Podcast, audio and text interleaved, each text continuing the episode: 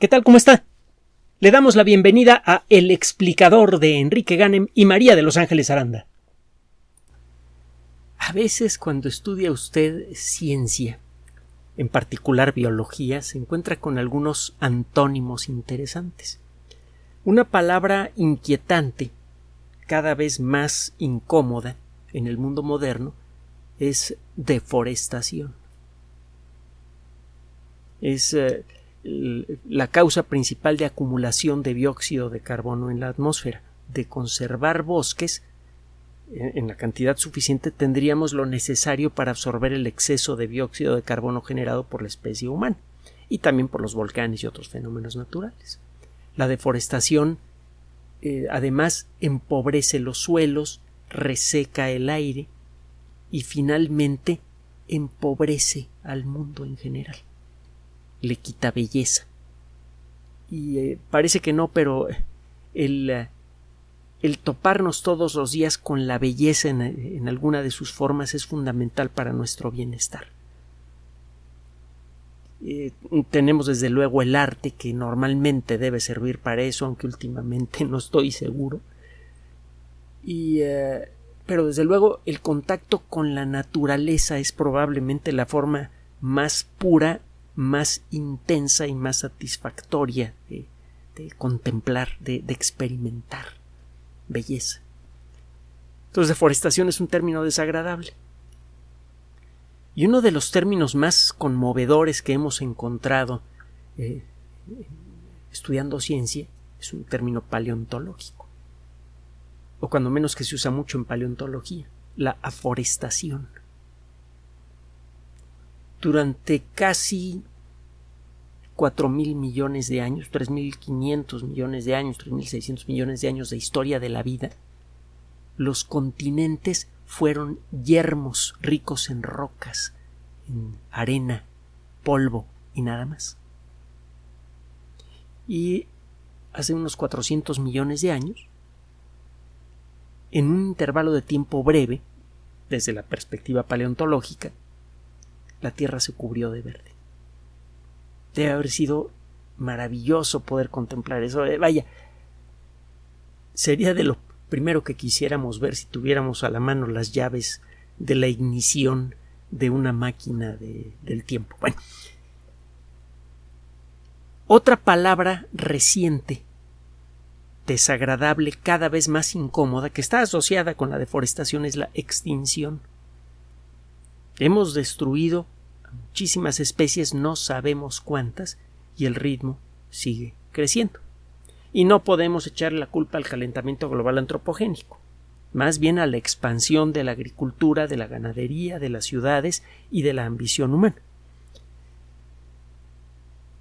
¿Cuál es el antónimo para la extinción?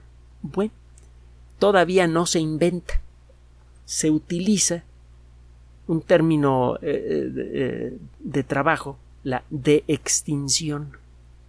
Y nuestros muy queridos y respetados amigos de la Academia de la Lengua Española van a tener que ponerse a trabajar horas extras para encontrar la palabra apropiada para este término, porque pronto lo vamos a necesitar. Seguramente ha oído hablar del tilacino o tigre de Tasmania, un animal con una cabeza muy similar a la de un perro, aunque tenía una mordida mucho más fuerte que la de cualquier perro eh, común, un cuerpo que también vagamente se parece al, de un perro, y tenía unas bandas oscuras en la espalda que se parecen a mi modo de ver más a, a una cebra que a un tigre. El tigre de Tasmania, también llamado lobo marsupial, medía metro ochenta de, largo, desde la punta de la nariz a la punta de la cola. Su alzada era como de 58 centímetros. Y eh, se le consideró de manera no bien justificada como responsable de la muerte de mucho ganado en Australia. Y entonces se lanzó una campaña para cazarlos. Se empezó a dar recompensas por matar tilacinos esto comenzó en 1830 y eh, terminó en 1914. no porque se diera contraorden, sino porque los tilacinos dejaron de, de aparecer en la naturaleza. Los últimos que quedaban estaban en la isla de Tasmania, que está un poquito al sur de, Australia. Y eh, bueno, resulta que el último tilacino murió en un zoológico en Tasmania en 1936. Lo único que quedan son los restos eh, trabajados por un taxidermista de por taxidermistas de varios tilacinos. No quedan muchos. Hasta hace relativamente poco el desextinguir a una especie era absolutamente impensable. Luego vino la novela Parque Jurásico, que es mucho mejor que la película, hay que decirlo. Cuando eh, esta novela llegó al mercado, cuando apareció el libro, la ingeniería genética apenas estaba empezando a desarrollar las técnicas necesarias para obtener secuencias de ADN con relativa rapidez. El obtener secuencias de ADN era en aquella época todavía muy difícil. Lo primero, eh, eh, la primera entidad biológica a la que se le pudo sacar eh, una secuencia genética fue un virus y los virus tienen trocitos muy pequeños de material genético. Pasó el tiempo y empezamos a generar genomas, a leer el contenido genético de animales cada vez más complejos, cada vez con más ADN. Y en un intervalo de tiempo muy breve, relativamente hablando, para finales de siglo, ya estábamos lanzando el primer proyecto para leer el código genético humano. Michael Crichton, el autor de, de, Parque Jurásico, entonces estaba actuando como un buen autor de ciencia ficción, estaba viendo así, tomando lo que hay en el momento y viendo hacia adelante. Él era médico, por cierto y entendía bien de ADN y otras cosillas más. La cosa es que en esta novela se habla de la posibilidad de desextinguir dinosaurios, tomando material genético que pudiera existir en eh, la sangre de dinosaurios tomada por mosquitos que se fosilizaron en el interior de piezas de hambre. El sacar material genético de, de restos fósiles de mosquito para buscar probablemente ADN de dinosaurio, desde luego se ha intentado en varias ocasiones y no funciona. Sí se ha obtenido ADN de dinosaurios, lo hemos platicado. Se, han obtenido secuencias muy pequeñas de tiranosaurio, por ejemplo. Y se obtuvo una secuencia bastante completa de una especie de dinosaurios que pertenecen al grupo de los hadrosaurios, de los dinosaurios de pico de pato, que está siendo estudiada en este momento. Nosotros platicamos de eso hace tiempo el tener la secuencia genética de un organismo es apenas el primer paso para desextinguirlo. Necesita hacer otras cosas más. Se ha propuesto en los últimos 20 años el desextinguir especies apoyándose en la tecnología genética que ha ido ganando fuerza eh, eh, rápidamente. Para principios del siglo XXI ya era posible construir máquinas que obtenían secuencias genéticas de manera automática, lo que antes involucraba el trabajo de muchos eh, eh, doctores en genética trabajando días, meses, semanas enteras, bueno, meses, años enteros en un laboratorio, ahora se podía hacer de manera automática con, con unas máquinas pequeñas y además relativamente baratas, nada más como 50 mil dólares de aquella época. Pero bueno, ya se podía hacer. En la actualidad pues, ya tenemos herramientas genéticas que nos permiten editar genoma con gran destreza y por cierto la más poderosa de estas eh, técnicas, la eh, tecnología CRISPR-Cas9, acaba de ser mejorada de nuevo. Hasta hace poco no se le consideraba suficientemente segura para usarse en seres humanos más que en condiciones extremas. Se han hecho un par de experimentos en seres humanos con tecnología CRISPR-Cas, pero gracias a una mejora que se acaba de hacer, se eh, va a poder utilizar con seguridad en seres humanos. Tenía ahí un cierto defecto que a veces hacía que la edición genética no quedara bien, ya se eliminó ese defecto, pero eso es otra historia. Aunque tiene algo que ver con esto que le voy a contar. Recientemente, un grupo de investigadores de la Universidad de Melbourne, en Australia, recibieron una donación de 5 millones de dólares americanos con la intención de, lanzar lo que se llama el, el proyecto TIGR, T-I-G-R-R, que es el acrónimo de eh, Integrated Genetics Restoration Research, investigación genética integral para la restauración del tilacino. Sería una traducción aceptable del término. Estos investigadores se plantearon un proyecto de nueve pasos para poder restaurar a una especie extinta. Varios de estos pasos ya han sido cubiertos, déjeme comentarles, son nueve pasos. El primer paso es la de obtener la secuencia genética completa, eh, completa del tilacino. Esto ha sido posible gracias a que existen ejemplares que han sido cuidadosamente conservados por taxidermistas y a pesar de que se utilizan algunas sustancias un tanto agresivas, el ADN sobrevive a estas sustancias. La molécula de ADN se rompe, pero no en muchos pedazos.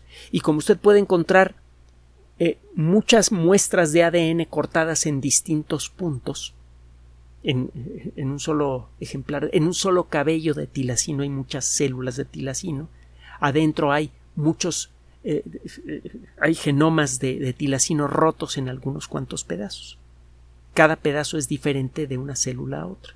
Si a usted le dan mil ejemplares del directorio telefónico que han sido rotos en algunos lugares, y cada ejemplar ha sido roto en lugares diferentes, pues es cosa de sentarse eh, y, comparar los trozos para luego darse cuenta eh, cómo completar las secuencias con los trozos que tiene usted sueltos. Entonces, eh, se, han podido, se ha podido reconstruir la secuencia genética del tilacino completa. Ya se tiene. Paso 1. Paso 2. Encontrar secuencias genéticas de animales que estén emparentados genéticamente con el tilacino, que, que sean primos genéticos cercanos del tilacino. Ya se hizo también. Hay por allí un animal que se llama ratón marsupial, Dunart, el nombre que le dan allá en, en Australia, que tiene un ADN muy, muy parecido al del tilacino. Usted dirá, no, esto es un ratoncito marsupial y el otro era, le decían lobo marsupial, un animalote grande, ¿cómo pueden estar genéticamente emparentados? Sabemos que pequeñas variaciones en un grupo de genes que se llaman homeobox puede cambiar mucho la forma de un organismo. Un pequeño, una pequeña mutación puede cambiar mucho el tamaño de un organismo. Así que no tiene nada de raro que un ratón marsupial esté muy estrechamente eh, emparentado genéticamente con el tilacino. Entonces ya se identificó al animal viviente genéticamente más cercano al tilacino. Paso 3. Entra la biocomputación o bioinformática. Se comparan las dos secuencias genéticas. Es mucho más difícil de lo que parece se comparan los dos ADNs, ni siquiera las secuencias genéticas, sino que se comparan los ADNs completos. Acuérdense que el ADN no solamente tiene a los genes, que son los tramos de ADN en donde está codificada la información para fabricar proteínas.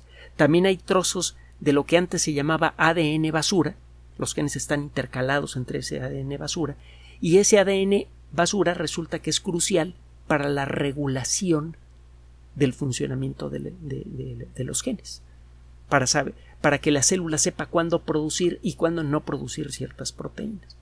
Entonces, si usted quiere restaurar a una especie extinta, necesita conocer todo su ADN, no solamente la parte del ADN que le corresponde a los genes. En el ser humano, por ejemplo, menos del 5% del ADN se dedica a codificar genes. El 95% es lo que antes se llamaba ADN basura. Si usted quisiera reconstruir a la especie humana partiendo de residuos genéticos, entonces necesitaría usted reconstruir no solamente ese 5% del ADN humano en donde están todos nuestros genes, sino todo el ADN. El hacerlo es bastante difícil. Pero bueno, ya se tiene. Ya se tiene también el, material, la lista genética completa, la secuencia genética completa con ADN basura y genes, de, eh, del ratón marsupial. Ahora hay que compararlos y es escandalosamente complicado. Pero se puede hacer con técnicas bioinformáticas avanzadas. la biocomputación. Y con eso usted puede decidir qué tendría que hacer al ADN del ratón marsupial para poder agregar en el lugar apropiado los genes de tilacino que tiene usted ya grabados en la memoria de una computadora. Es un poco lo que pasa en Parque Jurásico, que toma usted ADN de un animal extinto y rellena los huecos con el ADN de otro animal. Con la ayuda de, de los sistemas bioinformáticos usted puede reducir al mínimo la posibilidad de cometer un error a la hora de hacer este proceso. Con eso usted puede crear un ADN que le pueda meter a una célula de ratón marsupial y que cuando se exprese le produzca un tilacino. En pocas palabras.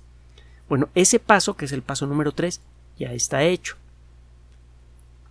El proyecto se encuentra en este momento en el paso número 4. El tomar células de ratón marsupial, el tomar células madre de ratón marsupial y prepararlas para el proceso de desextinción o de extinción, o lo que sea que las damas y caballeros de la Real Academia de la Lengua decidan que se debe decir.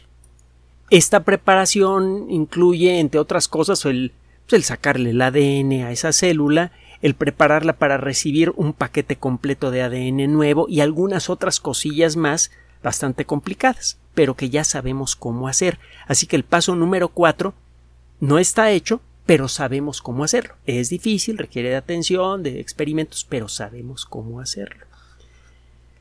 Los pasos del 5 al 7 incluyen el desarrollar eh, eh, tecnologías de reproducción asistida para marsupiales. Ya tenemos esas tecnologías para muchos, eh, muchos mamíferos, incluyéndonos a nosotros. Y no se enoje si le digo mamífero. Es una descripción biológica, no un adjetivo. Bueno, regresando al tema. Usted puede entonces con estas técnicas que hay que desarrollar, sabemos qué hacer para desarrollarlas, pero no las tenemos, usted puede eh, facilitar que una ratita marsupial quede embarazada y empiece a producir un embrión de tilacino. Obviamente la ratita no va a poder conservar el embrión por mucho tiempo. Y eh, para eso se necesitaría entonces desarrollar alguna técnica que permitiera o crear un uh, útero artificial donde pudiera crecer el feto hasta alcanzar su tamaño completo o y, es aquí donde está lo interesante de este proyecto aprovecharse de una característica de los marsupiales los pasos 8 y 9 involucran precisamente esta cualidad de los marsupiales los marsupiales paren a, sus hijos cuando todavía son estrictamente hablando fetos incompletos, fetos que todavía no se han terminado de desarrollar. Si usted ha visto alguna película de cómo nace un cangurito, por ejemplo, se dará cuenta. Se trata todavía de animales a medio desarrollar, que con mucho esfuerzo logran entrar en el marsupio de la madre, y allí terminan el desarrollo. Uno de los problemas que hay para tratar de desextinguir a ciertos animales es que se necesita encontrar un animal con el tamaño suficiente para poder llevar el feto en desarrollo en su interior. Y esto no siempre es fácil, aquí tiene usted un buen ejemplo. No siempre encuentra usted un primo genético del animal que quiere usted de desextinguir que tenga el tamaño apropiado.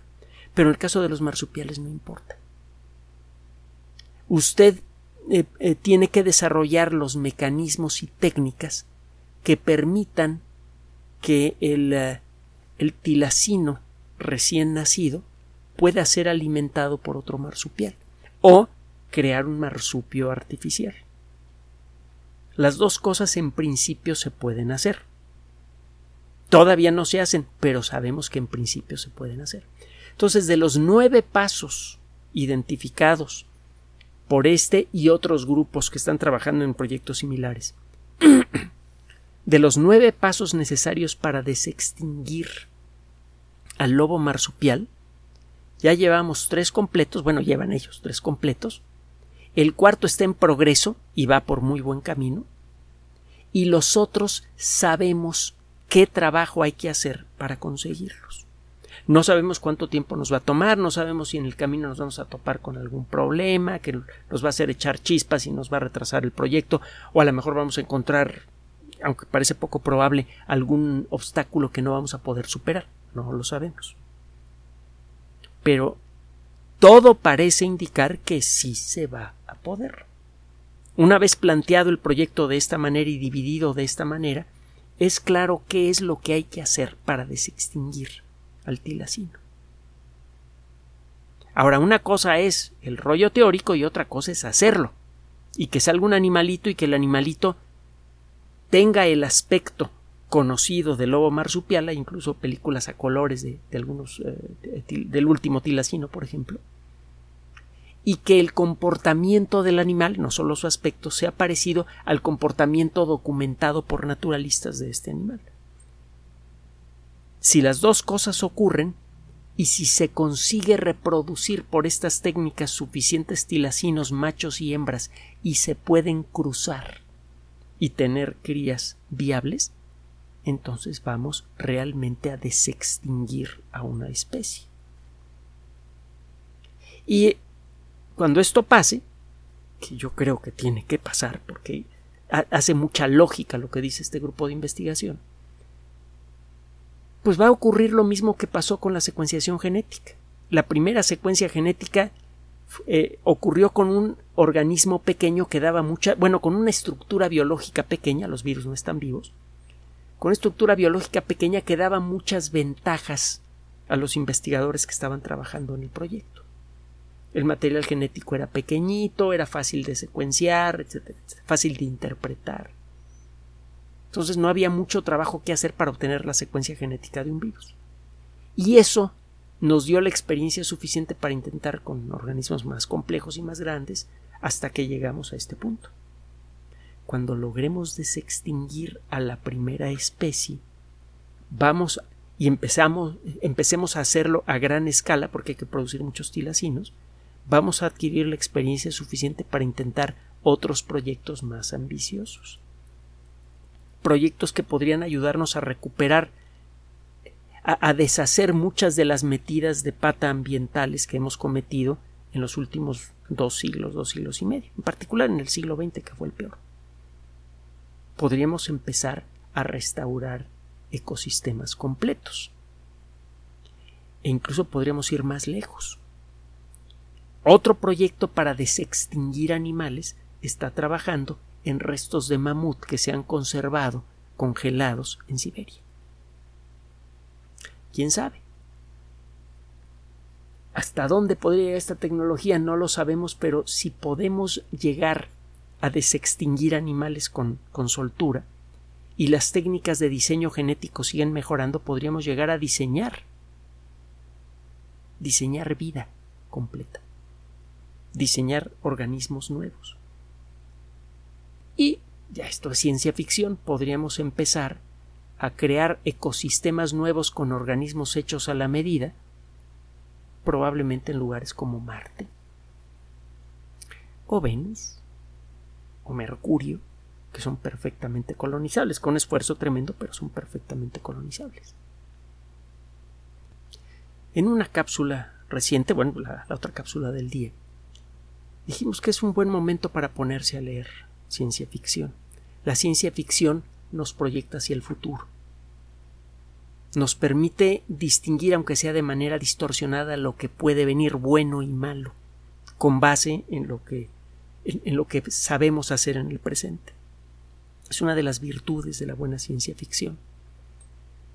Además, el ponerse a leer en este momento nos ayuda a serenar nuestros ánimos, nuestra cabeza, y es lo primero que deberían hacer todos los miembros de la especie humana en este momento, y creo que usted entiende por qué le estamos diciendo esto. En este siglo, o el crecimiento poblacional y nuestra locura colectiva acaban con la civilización, que es algo que creo que ahora tenemos todos muy presentes, o encontramos la cordura suficiente para utilizar el vastísimo poder que nos otorga el conocimiento científico, un poder que crece día con día, encontramos la cordura suficiente para utilizar ese conocimiento de manera decente. Si eso ocurre y tenemos la clara idea de que es muy probable de que eso sea lo que ocurra al final de cuentas, para finales de este siglo la sociedad humana no solamente tendrá en sus manos al sistema solar, sino que tendrá el conocimiento para poblarlo con organismos cuidadosamente diseñados por ella.